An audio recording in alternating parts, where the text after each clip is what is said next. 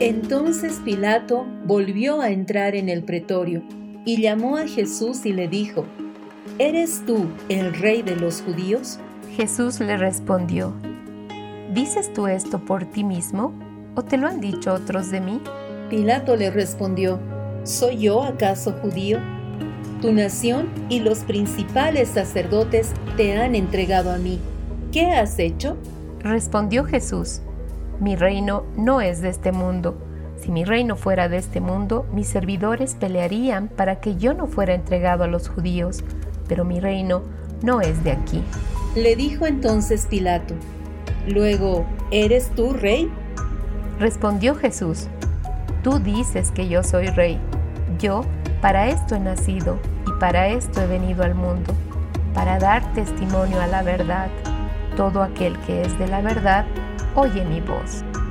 Le dijo Pilato, ¿qué es la verdad? ¿Qué es la verdad? ¿Qué es la verdad? Con la verdad por delante. Estamos muy felices de poder compartir una vez más con ustedes su programa Con la verdad por delante.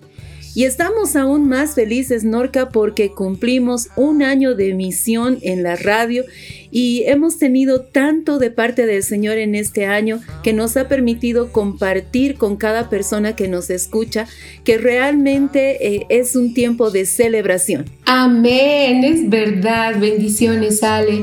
Bendiciones, amados radioescuchas. Estamos felices, como decía Salecita, de poder eh, cumplir un año con este proyecto que ha nacido en el corazón de Dios. Ciertamente el Señor tiene planes grandes, propósitos eternos y en este tiempo Él deja escuchar su voz en las naciones y esto lo hace a través de los medios de comunicación, a través de su palabra, a través de imparticiones. Realmente no hay límite para el Señor y Él va a usar lo que esté disponible y eso también tiene que ver con nosotros, como esos vasos que queremos ser usados para su honra y para su gloria.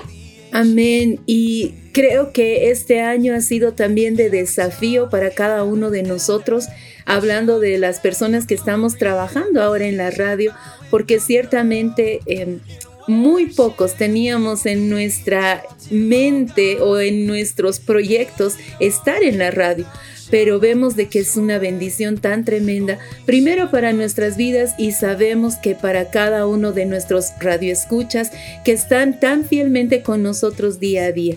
Eh, escuchábamos el otro día algunos comentarios que, estaban llegando, especialmente a los eh, pastores y a las personas que están conduciendo algunos programas y sabemos que todavía el Señor tiene mucho para derramar y aquí estamos para que hoy día también sea derramada su palabra y sea derramada la verdad en cada una de nuestras vidas. Y qué privilegio tenemos de poder compartir y escudriñar la palabra. En este tiempo estamos analizando sobre los mandamientos que el Señor dio y que hemos dicho y hemos repetido una y muchas veces que no solo ha sido para un tiempo, sino esto permanece por la eternidad. En un programa anterior pudimos ver la honra a los padres y a la luz de la verdad podernos establecer en el honrar a nuestros padres, en el amarlos, el bendecirlos. Es verdad y es un privilegio para todos nosotros el poder honrar a nuestros padres. Eh, porque ciertamente es uno de los mandamientos tal vez más hermosos que el Señor ha puesto y que nos empuja a realizar. Sigamos con los mandamientos, Norquita. Hoy vamos a revisar Éxodo capítulo 20, versículo 13, que en la versión textual dice, no asesinarás. Y es contundente, es directo y no nos da chance ni siquiera a pensar en otra posibilidad. Eh, y creo que en este tiempo que estamos viviendo, no solamente podemos ver de que hay una muerte natural, física, sino también una muerte en el alma. eh, vemos a la gente con mucha depresión, con mucha tristeza, rodeándolos eh, completamente, más por toda esta situación que hemos estado viviendo.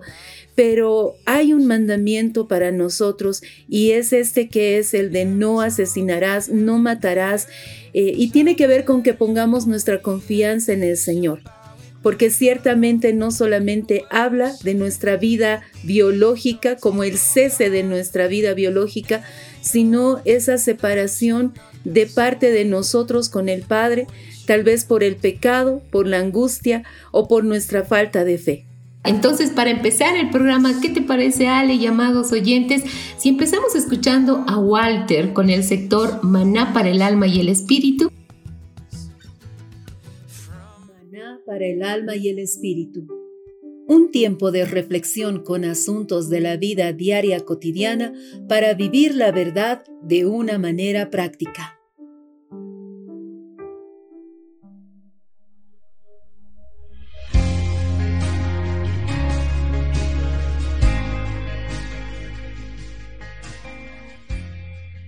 Hola amigos, espero que estén muy bien. Hoy en Maná para el alma y el espíritu, vamos a compartir el tema Los procesos del alma. Mi nombre es Walter Greco y juntos disfrutemos este tiempo. Quisiera leer con ustedes el Salmo 42.5, que dice así, ¿Por qué te abates, oh alma mía, y te turbas dentro de mí? Espera en Elohim, porque aún he de alabarlo, salvación mía y Elohim mío. ¿Qué tema el alma del hombre? Cada alma es un mundo. Si bien todos somos distintos y estamos en diferentes niveles de madurez, hay cosas comunes a todos en el proceso de restauración del alma. El alma es el nexo entre nuestro espíritu, el mundo espiritual de donde vinimos, y nuestro cuerpo, la parte terrenal, materia. Por eso, un buen funcionamiento del alma, sanada, restaurada, nos permite el equilibrio para vivir en los dos mundos. Somos espíritu, alma y cuerpo. Y tenemos que lograr vivir alineados con el cielo, pero con los pies en la tierra. Que se levante en nosotros lo que el Padre diseñó. Ese es su anhelo. El Padre ama tu alma, por eso Él quiere restaurarla. Algunos piensan que el alma no sirve para nada, que hay que matarla o simplemente que es un caso perdido. Pero yo no veo eso en las escrituras, sobre todo en los salmos. Hay un esfuerzo de David, de Asaf, de los hijos de Coré, por buscar la restauración del alma, volverla al diseño original de que esté sujeta al espíritu del hombre, alineada con Dios. Además, vas a vivir con tu alma hasta que te vayas de esta tierra y te va a acompañar por la eternidad. Por eso precisa ser sanada, restaurada, resucitada en Cristo. Y se puede. El Padre nos dejó herramientas poderosas y al bendito Espíritu Santo que mora dentro, que la conoce mejor que nadie. Pensa en esto. Cada trauma, cada golpe de la vida o alegría que pasamos, el Espíritu Santo lo conoce y sabe cómo restaurar. No siempre es fácil. A veces somos tercos, nuestra alma pelea por gobernar, pero no sabe hacerlo. No pretendo tener todas las respuestas, pero sí darte algunas herramientas para que el proceso de tu alma llegue al lugar donde pueda empezar a funcionar alineada a todo tu ser.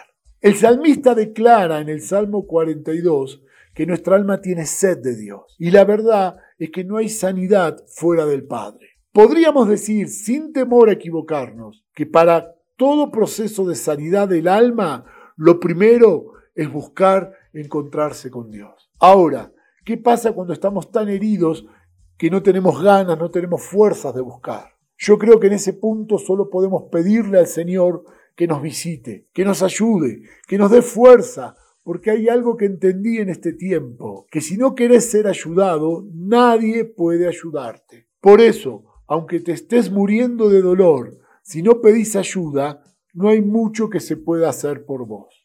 Un punto más para terminar la reflexión de hoy, pero no el tema del proceso del alma, que es complejo, pero hay respuestas en el Padre.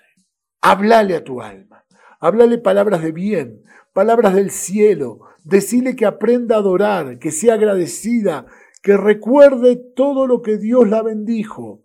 Los salmos están llenos de enseñanza para el alma. Busque, lea en voz alta, lea en primera persona, dedíqueles los salmos a su alma.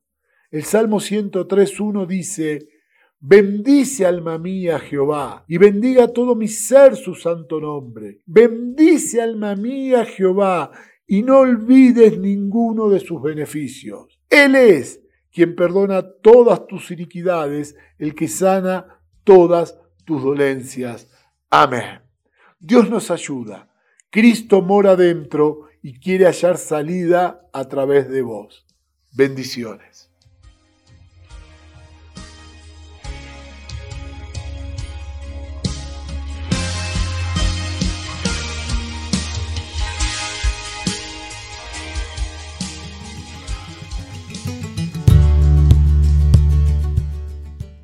Ciertamente qué importante es para nosotros el adorar, el alabar y bendecir al Señor y acordarnos, como dice el Salmo, de cada una de sus obras portentosas en nuestras vidas, en la vida de los que nos rodean. Eso nos lleva a tener esa frescura de vida que necesitamos y levantar nuestro corazón delante del Señor nos llena de esas aguas frescas que nuestros días necesitan para salir adelante. Amén. Y qué tremendo es, realmente hemos sido enseñados y ministrados por la presencia del Señor, por su Espíritu, para poderle dar la adoración que el Señor quiere. Dice la palabra que el Señor anhela eh, la adoración en espíritu y en verdad. Esa es la adoración que el Padre quiere, eh, que los hijos le adoren así, en espíritu y en verdad. Y esto solo puede ser posible a través de un corazón rendido, de, una, de un ser alineado en cuerpo, en alma y en espíritu. Darle todo honor y toda gloria. Entonces, eh, que este sea un tiempo, Alecita y amigos que nos escuchan, el de poder impartir desde nuestro espíritu hacia los demás para dar al Señor esa adoración y unirnos a la creación. En programas pasados también habíamos escuchado cómo la creación adora al Señor, las estrellas le adoran, toda su creación le adora. Creo que el escuchar el canto de las aves, el sonido del viento, nos muestra ciertamente cuánto amor tiene la creación a su creador. Y qué precioso poder manifestar los hijos el amor a su Padre eterno. Y realmente cuando nosotros nos unimos en esa adoración, cumplimos también este mandamiento, Norca, porque hacemos que nuestra vida, la vida de Cristo, sea impartida en la vida de los demás. Y estamos, en lugar de aliarnos con la muerte, eh, la depresión o la tristeza, trayendo la vida del Padre sobre nosotros y sobre los que nos rodean. Por eso es muy importante que recordemos que el alabar no, no solamente es algo personal, sino que muestra la grandeza, el poder y el amor de nuestro Padre hacia los demás. Verdad. Y seamos amados esa luz que gobierna, estableciéndonos en este tiempo. Escuchemos a Karina y a Carla con este sector. Luz que gobierna porque el profundo anhelo de la creación espera ansiosamente la revelación de los hijos de Dios. Sean bienvenidos.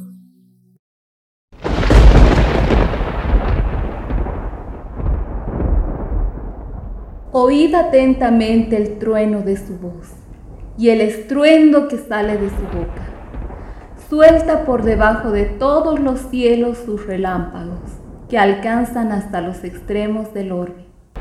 Tras ellos ruge su voz, atruena con voz majestuosa, y una vez oída su voz, no los detiene.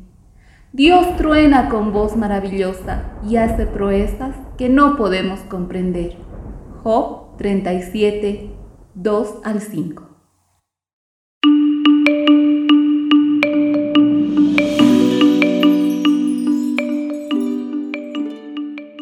No estamos plenamente conscientes de ello, existe una fuerte relación entre los fenómenos de la naturaleza y nuestras vidas.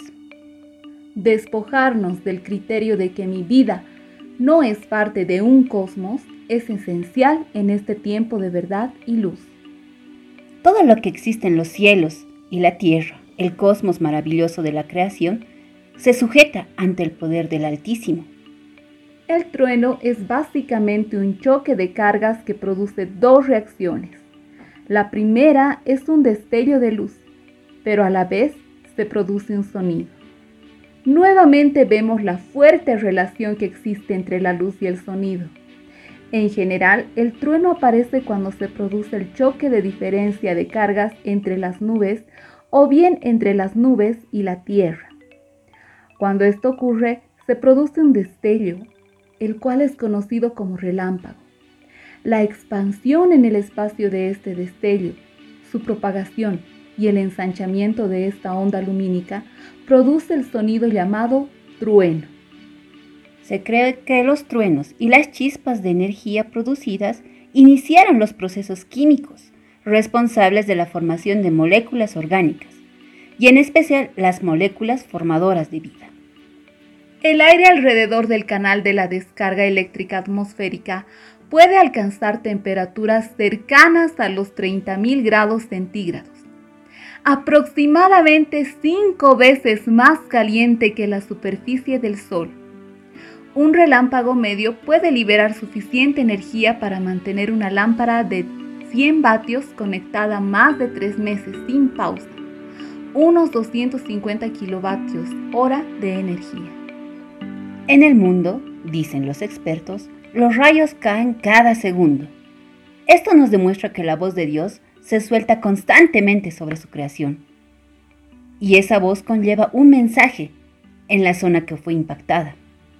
Es por eso que el creador del luteranismo fue inspirado por un rayo, después de que le cayó uno, y creyendo que era una señal de Dios, juró volverse un monje, y así pasó a la historia Martín Lutero. El fuerte estruendo del relámpago genera temor en muchas personas. ¿Será que por eso en la Biblia se llama a este fenómeno como la voz de Dios? es su voz estableciéndose en un territorio, recordándonos la majestuosidad que se mueve sobre los cielos, en todo su poder y gloria. El acontecimiento de los siete truenos en el Apocalipsis se produce en el intermedio entre la sexta y la séptima trompeta. Los siete truenos no son solo el ruido habitual de este fenómeno, sino que son voces parecidas a los truenos que comunican un mensaje. La palabra griega traducida como trueno significa rugir. El trueno con frecuencia es una señal de juicio en las escrituras, tal y como aparece en 1 de Samuel 2.10, 2 de Samuel 22.14 y otros lugares del Apocalipsis, como en el capítulo 8, versos 5, el capítulo 11 y 19, el capítulo 16, verso 18. Estas siete poderosas voces están pidiendo a gritos el juicio de Dios sobre la tierra, llena de maldad. El trueno representa la voz de Dios, el rugido del león de la tribu de Judá. El Salmo 18:13 nos dice, Tronó en los cielos el Señor, y el Altísimo dio su voz. Diferentes culturas a lo largo de la historia han establecido sus deidades en relación a este fenómeno climático. Zeus en Grecia, Thor entre los nórdicos, Susanoo en Japón, Júpiter en Roma y Yapa en Bolivia y Perú, Tlaloc entre los aztecas. Pero ninguno de estos ha podido expresarse como el único y verdadero Dios de los cielos, el único que con el poder de su voz unida al destello de su luz es capaz de dar vida, de crear y de establecer su gobierno en las naciones. Habla, Señor, ruge, establece tu dominio y tu voluntad sobre esta generación, sobre nuestras vidas. Descienda sobre la tierra la voz del Padre de las Luces. Tributad a Jehová, oh hijos de Elohim. Tributad a Jehová la gloria y la fortaleza. Tributad a Jehová la gloria debida a su nombre postraos ante Jehová en el esplendor de la santidad. Voz de Jehová sobre las aguas. El Dios de gloria ha tronado. Es Jehová sobre las grandes aguas. La voz de Jehová es poderosa, la voz de Jehová es majestuosa. La voz de Jehová quebranta los cedros. Sí, Jehová tritura los cedros del Líbano. Reduce al Líbano como un becerro y al Sirión como a crías de toros salvajes. La voz de Jehová arranca llamas de fuego. La voz de Jehová estremece el desierto. Jehová sacude al desierto de Cádiz. La voz de Jehová hace parir las siervas y desnuda los bosques. Y en su casa todo dice, gloria. Jehová preside en el diluvio. Jehová se sienta como rey para siempre. Jehová dará fuerza a su pueblo. Jehová bendecirá a su pueblo con la paz. Salmo 29.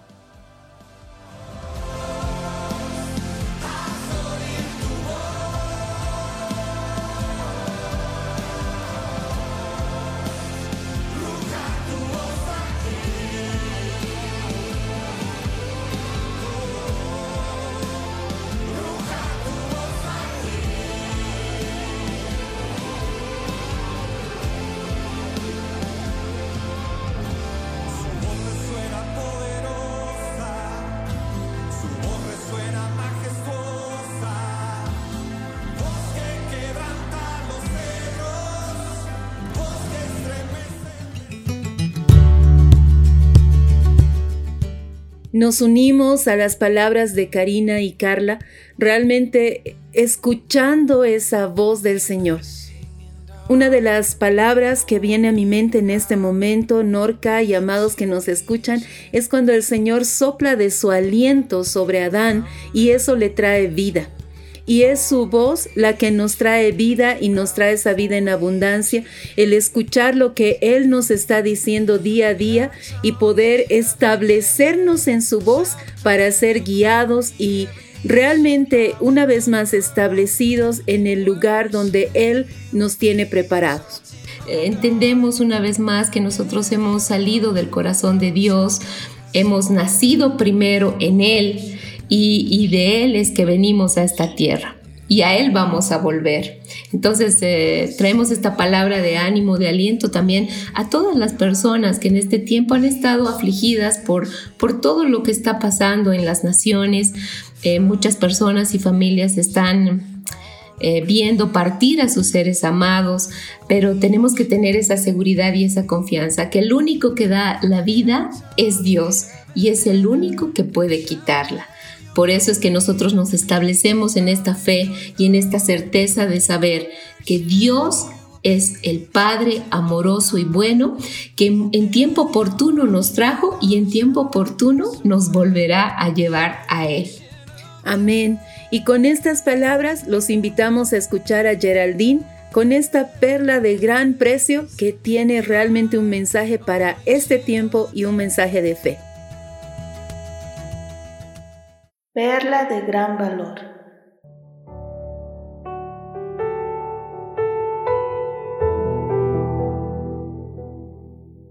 Qué tremendo es ver la fe en la oración de los niños.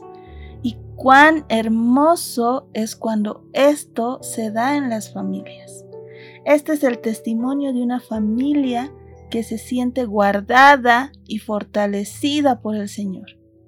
Ellos pueden ver cómo el Padre ha estado obrando y eso les da el testimonio de que Él los abraza y los quiere en su misericordia. El más pequeño de esta casa dice, el que habita al abrigo del Altísimo morará bajo la sombra del Omnipotente. Él dice, esta es una invitación a habitar en Él y Él nos guarda, nos cuida de todo mal bajo sus alas. Esto es lo que el Señor ha estado operando en el corazón de mi familia. Soltamos estas palabras para las familias que nos están escuchando y se fortalece la fe. Gracias Geraldine, realmente eh, ver la fe de un niño, eh, la oración, el cumplimiento de todo lo que el Señor ha prometido es nuestro anhelo en este tiempo. En Mateo capítulo 5 versos 21 y 22 dice la palabra, Oísteis que fue dicho a los antiguos, no matarás, y cualquiera que matare será culpable de juicio. Pero yo os digo que cualquiera que se enoje contra su hermano será culpable de juicio y cualquiera que diga necio a su hermano será culpable ante el concilio y cualquiera que le diga fatuo quedará expuesto al infierno de fuego. Qué tremendo es darnos cuenta de que no solamente estamos hablando del cese de la vida biológica eh, en un sentido de asesinar a alguien, sino que cuando nosotros despreciamos a una persona, cuando menospreciamos la actitud o la, la, persona como tal, estamos cayendo en este pecado y estamos rompiendo el mandamiento. Eh, me sorprende aquí Norca como dice simplemente cualquiera que se enoje. Y creo que ha habido una época en nuestras vidas que pues hemos estado enojados con alguien. Eh, creo que cuando somos familia nos enojamos con los hermanos, algunos con los papás, sin darnos cuenta de que estamos llegando a eh, romper este mandamiento. Porque en nuestro concepto, lo que es matar, asesinar, no tiene nada que ver con enojarse. Pero dice aquí eh, qué tremenda y en muchas de las versiones que estábamos revisando dice cualquiera que se enoje, cualquiera que lo insulte, cualquiera que lo menosprecie, eh, será responsable o será parte de un juicio, pasará por un juicio y será expuesto delante del fuego. Eh, y hay una versión que en este momento le estoy encontrando y dice, será preso del fuego del infierno entonces estamos viendo de que es una situación que nosotros debemos primeramente arreglar en nuestro corazón, el enojo, eh, el insulto, el desmerecer a alguien, porque ciertamente eh, no queremos estar en el juicio del fuego del infierno y queremos cumplir con los mandamientos del Padre. Entonces, eh, la gracia nos trae una responsabilidad mucho más grande en este tiempo porque creo que muchos estamos diciendo, uy, miren, yo ni a las hormigas las mato, ¿sí? Las dejo pasar por la casa y que se coman el azuquitar, pero si tú te has enojado con alguien o si tú en tu corazón has menospreciado a alguien, ya has roto este mandamiento. ¿Verdad? Pues que en este tiempo sean expuestos nuestros corazones delante del Señor para que podamos ser reconvenidos por su Espíritu, por su palabra, para poder perdonar y ser perdonados. Y no entremos en este juicio del cual habla la palabra. Y eso tiene que ver con enfocarnos en Cristo, con enfocarnos en lo que el Señor está diciendo, hablando, y pongamos la mirada en Cristo. Vamos con Sara y Annie con Generación que Transforma. Generación que transforma. Soltando la voz de Dios para este tiempo.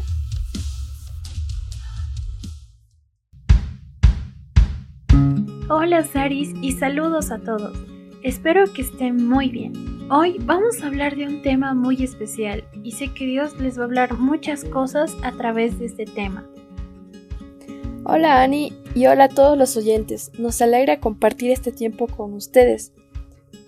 Y bueno, para empezar, algo que nos dimos cuenta con Annie es que nosotros vemos y nos enfocamos en muchas cosas, pero que no son Cristo. Y esto nos afecta tremendamente. Es cierto, cuando no estamos enfocados en Cristo, empezamos a prestar atención a otras cosas e incluso a otras voces. Y esto hace que poco a poco nos vayamos desenfocando y que las otras voces nos afecten de manera emocional o incluso hasta física. El problema es que nos acostumbramos a hacer esto. Cuando tenemos problemas, recurrimos a cosas que nos gustan o a distracciones y nos alejamos demasiado en poco tiempo.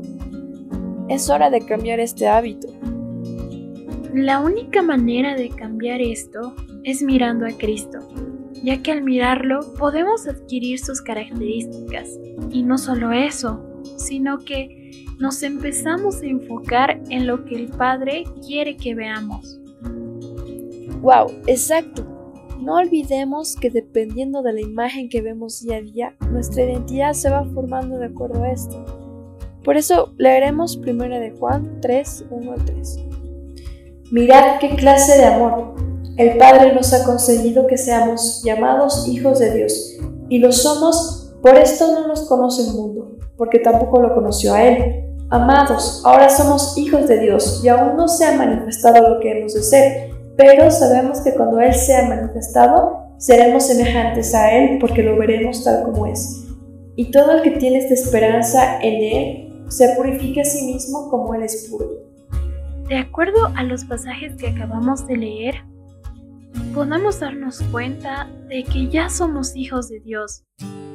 Pero eso no es suficiente, sino necesitamos conocerlo para que se manifieste todo lo que el Padre quiere que seamos en Cristo. Es por esta razón que hay tanto énfasis en mirar a Cristo, porque al mirarlo es cuando recién empezamos a conocerlo. Para verle la vida práctica, quisiera contarles un poco sobre lo que Dios estuvo haciendo en mi vida en estos meses. Bueno, yo antes era una persona muy pesimista, que le costaba creer, y es por esto que me fue muy mal en el colegio en los últimos años, casi me aplacé de año. Pero cuando entré a la universidad, Dios en su misericordia hizo que me enfoque, que, que siga adelante, Él me impulsó y mejoré en mi rendimiento pero no fue por mis fuerzas, sino que fue sabiendo que todo esto iba a tener un propósito eterno. Entonces Dios me dio oportunidades para hacer contenido audiovisual, como por ejemplo la radio y proyectos de animación 2D. Yo al principio no quise, es como que tuve mucho miedo, mucha inseguridad, pero ahí solo escuché la voz de Dios diciéndome, solo tienes que creer. Y eso para mí fue un cambio de mentalidad Igual para entrar a la pasantía, eh, bueno, yo tuve mucha inseguridad y todo, pero Dios me dijo, solo cree y vas a ver, o sea, vas a aprender mucho. Entonces, eh, en esas situaciones, Dios me mostró quién es Él, pero también quién soy yo. Y cuando vienen esas situaciones de inseguridad o de, o de miedo, Dios me, repite todo el tiempo, solo tienes que creer. Entonces ahí solamente veo la imagen de Cristo y, y eso hace que tengamos frutos, porque no son nuestros frutos, sino son los de Cristo. Tienes mucha razón, amiga. Es muy cierto. ¿Saben, amigos? La única manera de salir adelante en todo lo que estamos haciendo o en cualquier situación que estemos atravesando es viendo a Cristo. Y quiero que se den cuenta que no es algo místico o algo en lo que tienes que hacer el gran esfuerzo, sino es algo muy simple. El anterior año yo tenía muchas inseguridades y necesitaba cambiar mi mentalidad. Y justo una noche Dios me mostró un espejo y ahí pude ver cómo Dios me veía. Y después vi que el espejo se transformó en Cristo. Y ahí fue cuando me di cuenta que viéndolo a Él es como me veo como Él realmente me ve. Y también al verlo puedo ver dónde está mi identidad. Y nuestra identidad amigos está en Cristo. También algo que Dios me dijo hace un tiempo es que Él nos mira. No solo nosotros lo miramos, sino Él también pone su mirada en nosotros. Y es por eso que nos conoce tan bien, porque al mirarnos está pendiente de todo lo que hacemos. Y cuando tú piensas que estás solo o que no hay nadie a tu lado, no es así. Él siempre está pendiente de ti. Cristo nunca ha dejado de vernos. Amén, es cierto. Por eso debemos estar pendientes y ser conscientes de que Cristo es nuestra imagen. En Él está todo lo que necesitamos y todo lo que nos hace plenos. Al mirarlo lo conocemos y al conocerlo nos deleitamos. Cambia nuestro ser y podemos ser plenos y personas con propósitos, enfocados en los planes que Dios tiene desde la eternidad. Miremos a Cristo amigos, aún hay más por conocer de Él y también hay muchas cosas que faltan ser reveladas. No dejen que las circunstancias les hagan perder la vista de Cristo. Más bien, enfóquense en sus ojos, porque al mirarlo a Él, vemos todo lo que necesitamos. Cuando lo vemos a Él, solo eso basta. Al escuchar a Sara y a Ana, venía a mi mente la imagen de Pedro. Cuando él baja de la barca, está caminando por el que el Señor lo llamó y él en cuanto empieza a ver las olas, el viento, se asusta, dice la palabra, tuvo miedo y empezó a hundirse. Qué importante es para nosotros que mantengamos la mirada en Jesús en lo que Él está hablando y diciendo, porque eso también trae vida sobre nuestras propias vidas y la confianza de que Él va a estar ahí listo para salvarnos de cualquier circunstancia. Verdad. Y esto tiene que ver también con no dejar de esperar las promesas del Señor, porque lo que Él ha dicho, Él lo va a cumplir. Dios no es hombre para que mienta, ni hijo de hombre para que se arrepienta. Por eso, las promesas llegarán. Vamos con Paula Salas con este sector llena de gracia.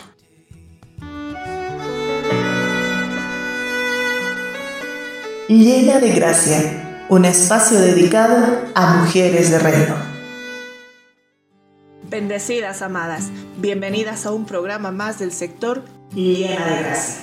Nuestro tema de hoy, las bendiciones llegarán. Soy Paula y es un gusto estar nuevamente con ustedes. ¿Carece de fuerza una palabra que viene del oír? Al tiempo señalado volveré a ti y Sara tendrá un hijo. Génesis 18:14. El tiempo perdido no existe si estás esperando en el Señor. Sara, la mujer a la que Dios llamó Madre de Naciones, esperó 25 años por el hijo que Elohim le había prometido, y mucho más allá de sus años fértiles.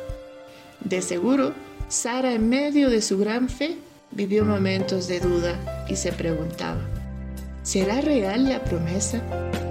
¿Dios la cumplirá? Pocas cosas son más difíciles que esperar en el tiempo de Dios, su tiempo señalado. Dios dijo, ¿y no hará?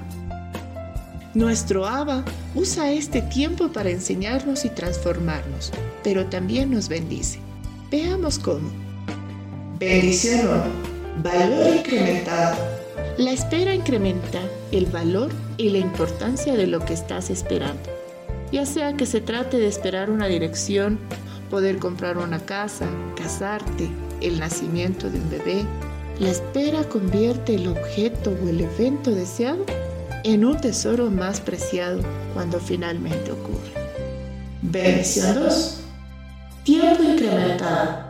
Mientras estamos esperando, podemos acercarnos más al corazón del Padre, tener tiempos de adoración, crecer en la gracia de la paciencia, para animar a otros que también están atravesando la prueba de la espera. Bendición 3 fe incrementada. A la medida que vamos esperando confiadamente en la palabra que el Señor nos dio, nuestra fe se incrementa y se fortalece hasta que llega ese momento en el que podemos ver hecho lo que Dios habló. Qué gran momento para regocijarse. El resultado de eso es una fe mucho más profunda.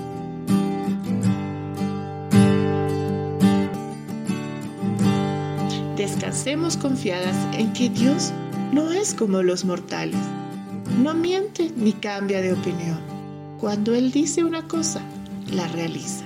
Cuando hace una promesa, la cumple.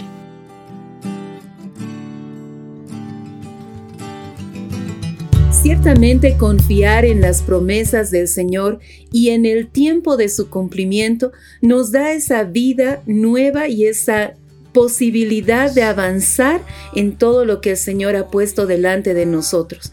No solamente creer de que algún día pasará algo, sino tener la confianza de que nuestros tiempos están en Él. Amén.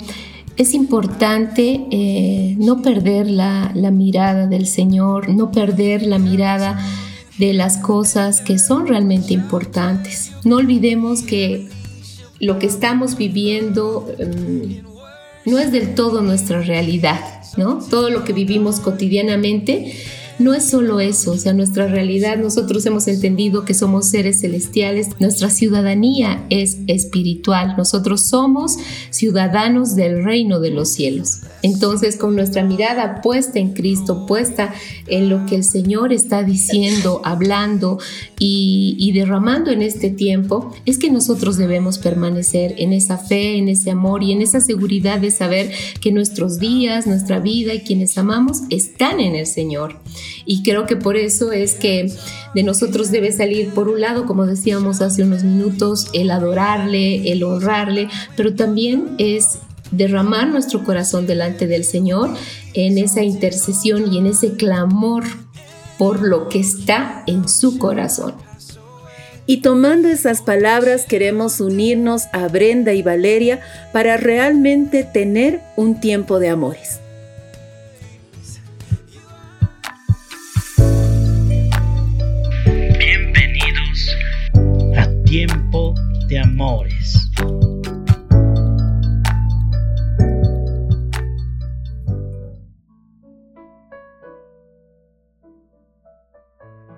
Saludos y bendiciones a cada uno de los que nos escucha. Este es su sector Tiempo de Amores. Mi nombre es Valeria y estoy con mi mamá para transmitir una vez más la vida de Cristo.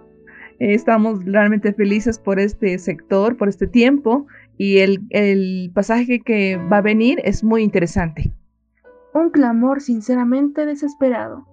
El pasaje que leeremos hoy está en Marcos 9:24. Al instante el padre del muchacho gritó y dijo, Creo, ayúdame en mi incredulidad. Qué oración más desesperada, qué clamor más sincero. El padre sabía que no tenía la fe para creer en un milagro. Vio cómo los discípulos del maestro tampoco pudieron. Era un padre golpeado por las circunstancias de la vida, con un hijo que no, que no hablaba y no oía desde pequeño. La, religión no pudo hacer nada, los discípulos del Señor tampoco pudieron.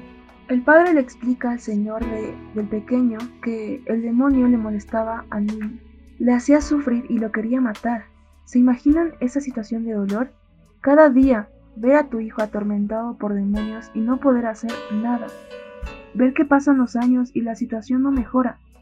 Solo un milagro podía sacarlo de ese tormento, pero no había a quien recurrir, porque como mencionaba mi mamá antes, ni la religión ni los discípulos pudieron hacer lo que Jesús sí puede.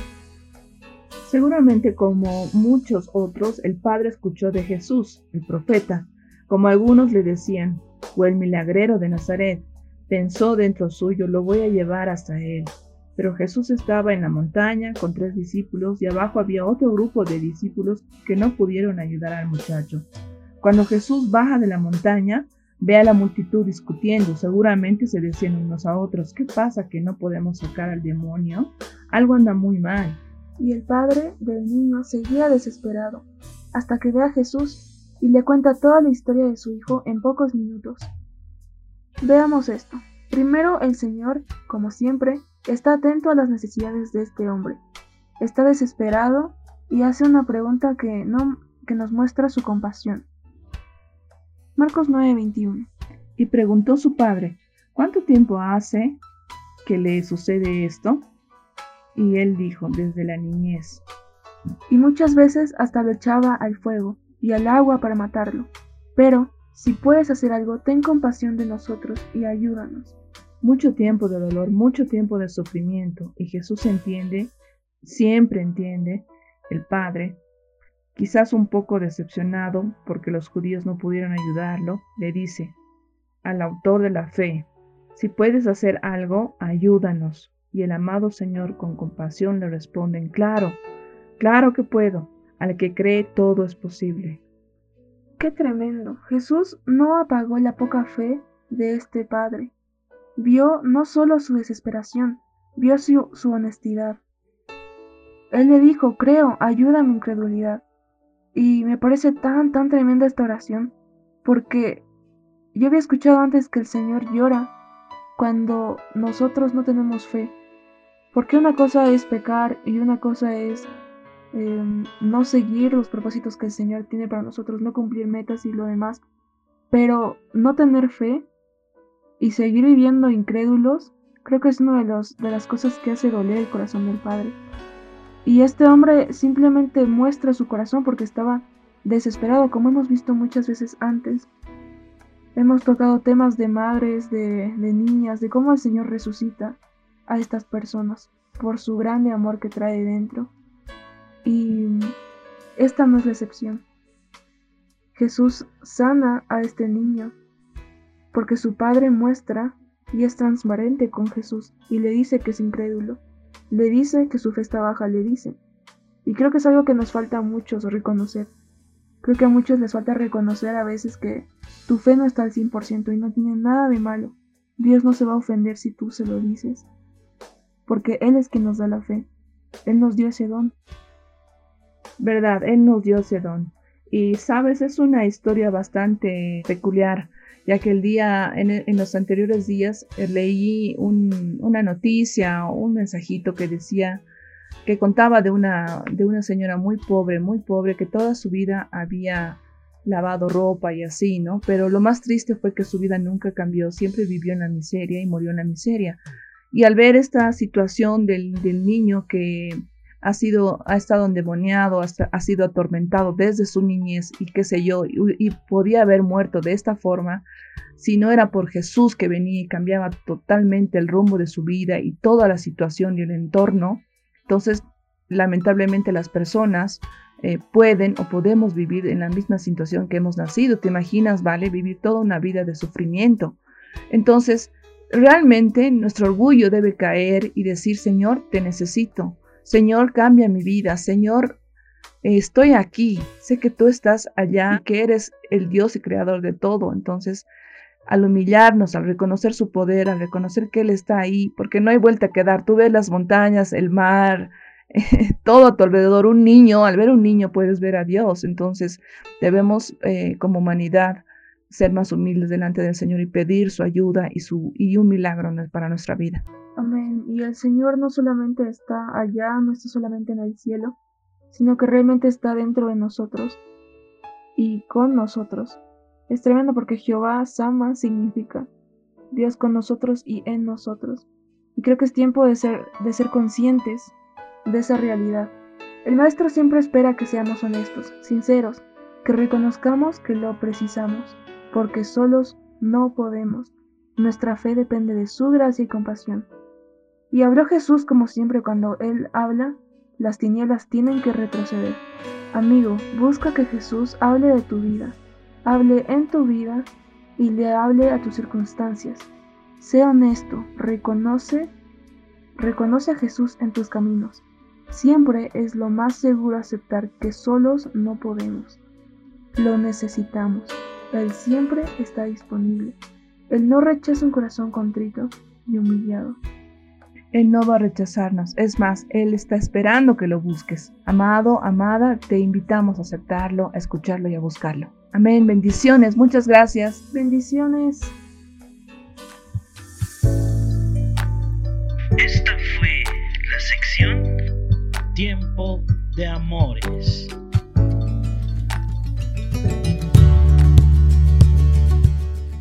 Recordaba uno de los temas con el que nos gustaba adorar al Señor, que dice, mi anhelo, mi anhelo es buscarte día y noche, em, del amor y la ternura que tú nos das, Señor. Qué hermoso es poder establecernos en ese anhelo profundo que tiene nuestro ser, porque dice que un abismo llama a otro al sonar de sus cascadas. Y, si nosotros somos espíritu y hemos salido del corazón de Dios, obviamente anhelamos permanecer en Él y, y ser llenados por Él cada día. Es nuestro anhelo profundo. Y ese anhelo debe ser constante, no solamente en momentos de dificultad, sino cada día de nuestras vidas y realmente poder ser establecidos dentro del corazón del Padre para que podamos levantar nuestra mirada a Él y decir, aquí estamos, Señor, con nuestros ojos también puestos en ti. quiero invitar a que podamos escuchar a nuestro amado Álvaro con el sector Fijo mis ojos en ti. Fijo mis ojos en ti. En el libro de Lucas, capítulo 19, versículos del 1 al 10 de la Biblia textual, se relata lo siguiente. Y habiendo entrado, iba pasando por Jericó, y he aquí un varón llamado Saqueo, jefe de publicanos y rico, procuraba ver quién era Jesús, pero no podía a causa de la multitud, porque era pequeño de estatura, así que se adelantó corriendo y se subió a un sicómoro para verlo, pues estaba a punto de pasar. Cuando Jesús llegó al lugar, miró hacia arriba y le dijo, Saqueo, baja deprisa porque es necesario que hoy pose yo en tu casa. Y él se apresuró a bajar y lo recibió con regocijo, pero al verlo todos murmuraban, diciendo, entró a hospedarse con un hombre pecador. Entonces Saqueo, puesto de pie, dijo al Señor, He aquí, Señor, la mitad de mis bienes doy a los pobres, y si algo he defraudado a alguno, lo restituyo cuadruplicado. Jesús le dijo, Hoy vino la salvación a esta casa, por cuanto él también es hijo de Abraham. Porque el Hijo del Hombre vino a buscar y a salvar lo que se había perdido. Amados amigos, imaginemos por un momento a un saqueo muy ocupado, porque había mucho que hacer, puesto que él era jefe de publicanos. Pero en un momento llegó a él la noticia de que Jesús pasaría cerca. Y de pronto deja todo lo que estaba haciendo y sale corriendo para buscar a Jesús, con ese anhelo de solo poder verlo. Lo demás ya lo sabemos. Queridos amigos, que nuestro anhelo por conocer a Cristo crezca más y más.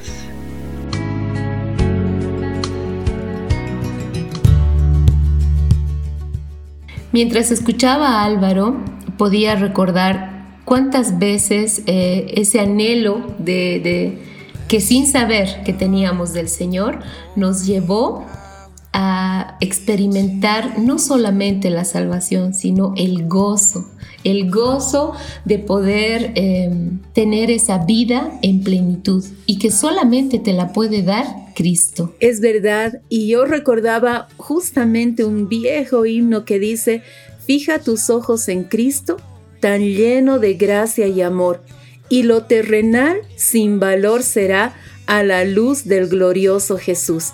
Qué hermoso es darnos cuenta que cuando nosotros anhelamos del Señor y de su presencia, podemos ser llenados de esa vida y de vida en abundancia, no solamente de un poquito de vida, sino abundante en nosotros. Que nuestro anhelo nos lleve a buscar cada día más de Él, de esta vida y de poder dar e impartir a otros de lo que el Señor ha puesto en nosotros. Amén, amén.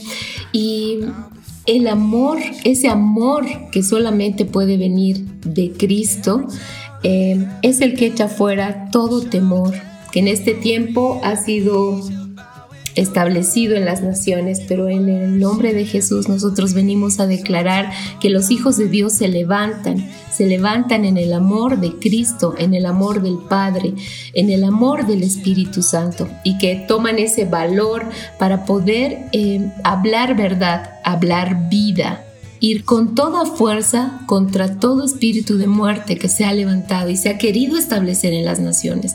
Pero venimos a declarar que los hijos de Dios se levantan en victoria, sabiendo quién es su Dios y quién es ese Dios a quien servimos, a quien amamos con todo nuestro corazón y por quien estamos de pie hoy día.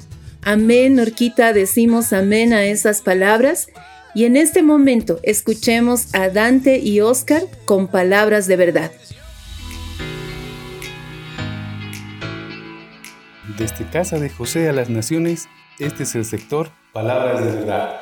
Mi nombre es Oscar y junto a Dante estaremos compartiendo este espacio para conocer algunas palabras que son muy importantes.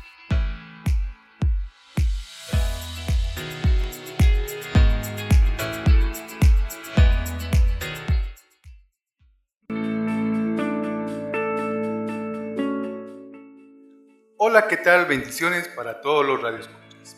Soy Oscar y estaremos hablando sobre la palabra Pentecostés, conocido también como la fiesta de la cosecha o la fiesta de las semanas.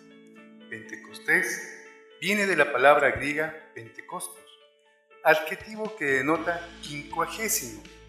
Se utiliza como nombre sobreentendiéndose día, esto es, el quincuagésimo día después de la Pascua contando a partir del segundo día de la fiesta. Llegamos a este día después de celebrar la fiesta de los panes sin levadura. Eso quiere decir que hemos sacado de nuestra casa, de nuestros pensamientos, de nuestro corazón, todo aquello que nos impedía estar alineados a la voluntad del Padre. Pentecostés es la fiesta más claramente agrícola del calendario describe de alguna manera las primicias de la cosecha, es decir, de la cosecha del trigo, y la celebración plena de la bondad de Jehová. Como dicen Deuteronomio 16, 9 al 12 y 16 al 20. Contarás siete semanas, comenzando a contar las siete semanas desde que empiece la hoz en la mies. Entonces celebrarás la solemnidad de las semanas en honor de Jehová darás una ofrenda voluntaria de tu mano, según te haya bendecido Jehová tu Dios. Y te regocijarás en presencia de Jehová tu Dios, tú y tu hijo y tu hija, tu siervo y tu sierva, el levita que esté dentro de tu ciudad, el extranjero, el huérfano y la viuda que estén en medio de ti, en el lugar que Dios escoja para hacer habitar allí su nombre. Recuerda que fuiste esclavo en Egipto. Por tanto, guardarás dirás estos preceptos. Cada año, todo varón tuyo comparecerá tres veces ante Jehová tu Dios, en el lugar que haya escogido, en la solemnidad de los ácidos, en la solemnidad de las semanas y en la solemnidad de los no se presentará con manos vacías delante de Jehová. Qué tremenda palabra. Tres puertas, tres kairos en el año. Cada uno dará lo que pueda, conforme la bendición que Jehová Dios te haya dado. En todas las ciudades que Jehová Dios te dé para tus tribus, pondrás jueces oficiales y juzgarán pueblo como rey. No torcerás el juicio, no tendrás favoritismo, ni recibirás soborno, porque el soborno ciega los ojos de los sabios y pervierte las palabras de los justos. La justicia, solo la justicia seguirás para que vivas y poseas la tierra que Jehová tu Dios te da. Vamos, vayamos a cosechar el trigo maduro presentémosle al Padre. Bendiciones, gracia y paz.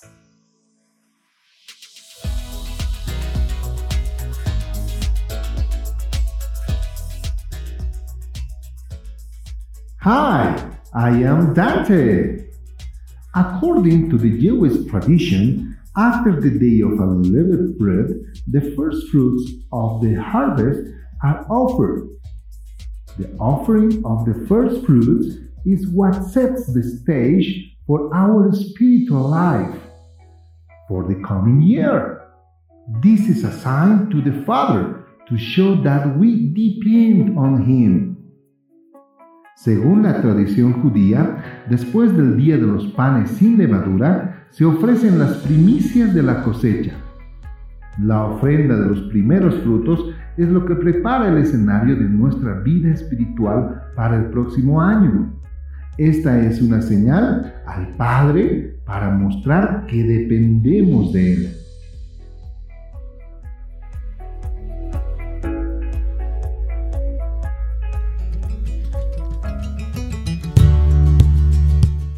Dice la palabra en Proverbios 18:21, la muerte y la vida están en poder de la lengua, y el que la ama comerá de sus frutos. Qué importante es tomar conciencia, entender y poder ver cuánta responsabilidad hay en nuestras palabras. Y definitivamente entregar cada palabra que decimos al Padre y alguna recomendación que nos han dado siempre, pensemos antes de hablar. Meditemos en nuestras palabras, en lo que hemos dicho antes. Si es necesario pedir perdón, hagámoslo y realmente mantengamos ese, esa unidad con el Señor. Creo que una vez más, Norca, podemos decir, como les decíamos a los niños, ¿qué haría Jesús? Hoy nuestra recomendación es ¿Qué diría Jesús ante lo que está viviendo en este momento? La situación que usted esté pasando, ¿qué diría Jesús? ¿Qué palabras soltaría Él para que sea extendida la vida y no la muerte? Amén. Declaramos vida vida en abundancia, la vida en Cristo, la vida del Espíritu Santo sobre cada uno de los que nos escucha en este momento. Establecemos la victoria, la victoria dada por amor en la cruz. Declaramos ese soplo del Espíritu sobre cada uno de sus hijos una vez más para levantar en victoria a todos los hijos de Dios, para que cada uno enfocados en Cristo, mirando al Padre, podamos declarar y establecer las verdades del Rey.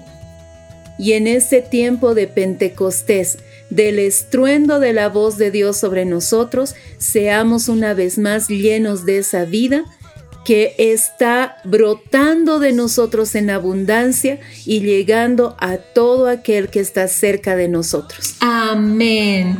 Amados oyentes, Qué felices estamos y agradecidos con el Padre de poder establecernos en su victoria. Hasta el siguiente programa, donde compartiremos una vez más acerca de las profundidades del corazón del Padre.